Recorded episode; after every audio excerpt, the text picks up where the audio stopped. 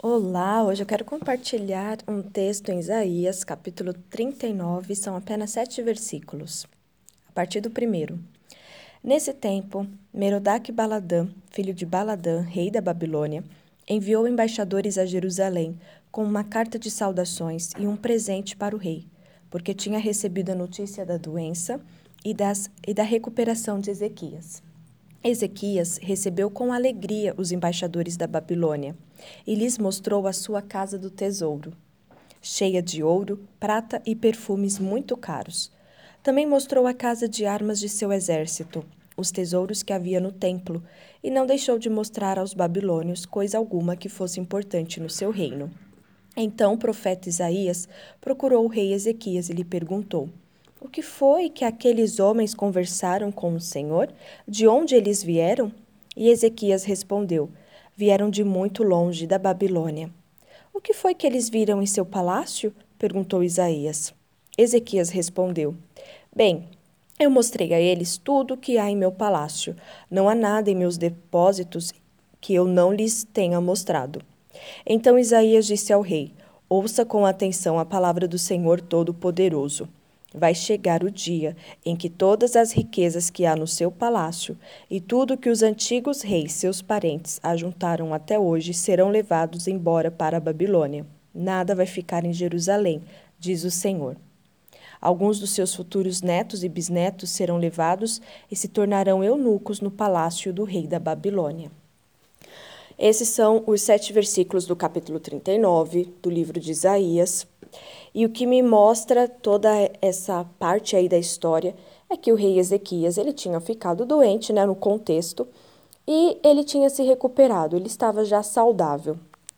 E com a não vou dizer intenção, mas com a desculpa de parabenizá-lo, o propósito de parabenizá-lo, os babilônios, né, o rei da Babilônia, mandou presentes, fez uma visita e tal.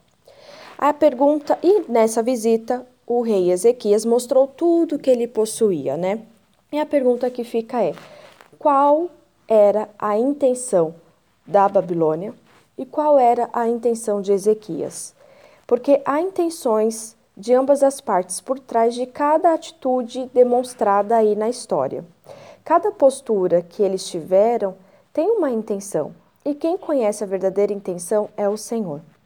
Os babilônios se aproximaram para parabenizar né, o rei Ezequias, mas qual era a verdadeira intenção? Será que era para dar parabéns ou se era para se aproximar com uma outra intenção? E o rei Ezequias mostrou toda a riqueza que ele possuía, mas ele mostrou com qual intenção? Para se gabar, para mostrar que tinha um determinado poder, que tinha determinada riqueza, para é, talvez ter a Babilônia como aliada? Sabe, tem coisas na nossa vida que nós fazemos, com nós fazemos algo, mas a verdadeira intenção da nossa do nosso ser não é exatamente aquilo que nós estamos fazendo, não é simplesmente para, olha, eu quero que você conheça. Há uma intenção maior por trás, e quando nós não colocamos a nossa intenção diante do Senhor, sabe, Senhor, é, eu estou pensando na verdade isso. A minha intenção verdadeira é tal. Está de acordo com o que o Senhor quer para mim? Sabe? E como é que eu consigo isso? É falando com Deus, é realmente colocando para Ele como eu sou, como eu estou me sentindo, sendo verdadeira, né? E pedindo discernimento, porque muitas pessoas e situações acontecem na nossa vida e a gente precisa perguntar para Deus: me dê discernimento para que eu possa agir intencionalmente de acordo com a tua palavra. E como é que eu sei qual é a palavra de Deus? Lendo, conhecendo.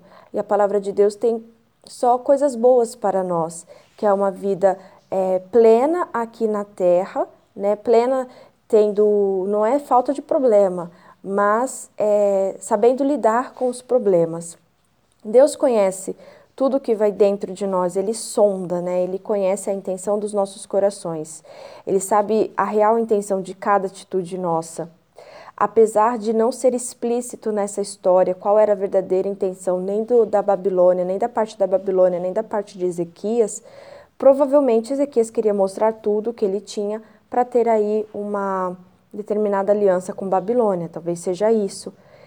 E Deus não queria, porque até quando Isaías vai conversar com Ezequias, ele fala: Olha, vocês, no futuro, Israel vai ser escravo é da Babilônia, vai ser levado cativo para a Babilônia. Então, fica para mim, nesse, nessas, nesses sete, nessas sete partes aí da Bíblia, fica claro para mim que mais do que aparentemente estar tudo normal, não ter problema nenhum, Deus vê a intenção, a verdadeira intenção que, que está dentro da gente, o que está motivando a gente para fazer determinada coisa. É isso aí. Um bom dia, uma boa tarde ou uma boa noite.